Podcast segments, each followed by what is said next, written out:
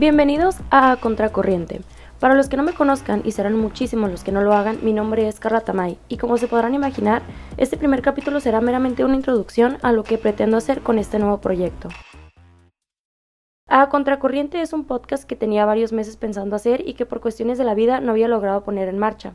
pero que espero sea un espacio en el que pueda expresar mis opiniones sobre distintos temas, temas que quizá vayan desde lo más insignificante hasta temas que muchas veces no se hablan por miedo a ser políticamente incorrecto. La verdad es que este no es el primer espacio que tengo o que aprovecho para expresar mi posición respecto a un tema cuando éste me genera inquietud o interés. Hace un tiempo ya que las historias en Instagram y mis seguidores de ahí se han tenido que aguantar videos de mí hablando y argumentando sobre X o Y cosa. Y aunque sí me gusta mucho hacerlo, la verdad es que descubrí en diferentes podcasts como el de Julio Maldonado que se llama El Parlante, que por cierto encontré de casualidad en Twitter, eh, en estos podcasts encontré lo interesante que pueden llegar a ser y como estas opiniones no son lo primero que las personas quieren escuchar cuando entran a Instagram, pues decidí mudarme para acá. Pero bueno, para que este proyecto salga como lo espero y que no se convierta en un lugar en el que sea atacada por mis opiniones, empezaré a aclarar algunos puntos sobre mi personalidad y de cómo pienso, para no atraer al público equivocado y que después de este capítulo los que lo escuchen sepan si les va a gustar o no. Como dije, mi nombre es Carla Tamay, tengo 21 años y soy de Mexicali, Baja California. Actualmente estudio la licenciatura en Comunicación y Medios Digitales en una universidad privada de aquí de Mexicali y pues aunque no creo en los astros ni nada de eso, para los que sí, pues soy Capricornio.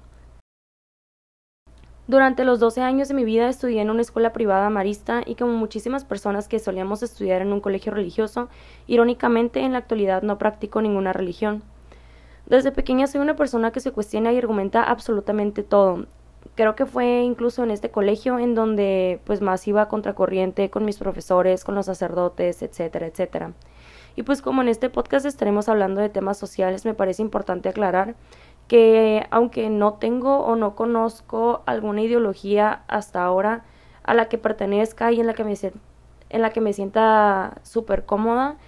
no pertenezco actualmente a ninguna ideología radical y no concuerdo con ninguna de ellas.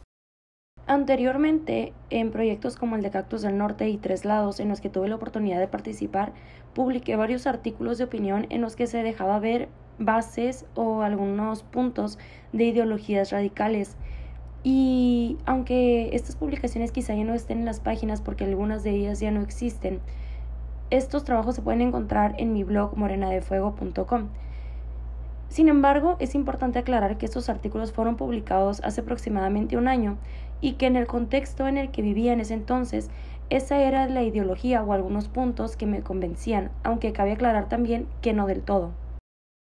Con el tiempo y a lo largo de este año he ido encontrando algunas incongruencias en los argumentos que se,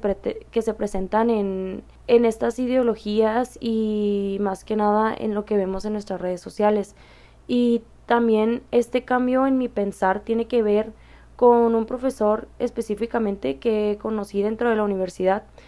cuya ideología es liberal y su posición respecto a temas sociales y económicos me comenzaron a llamar muchísimo la atención.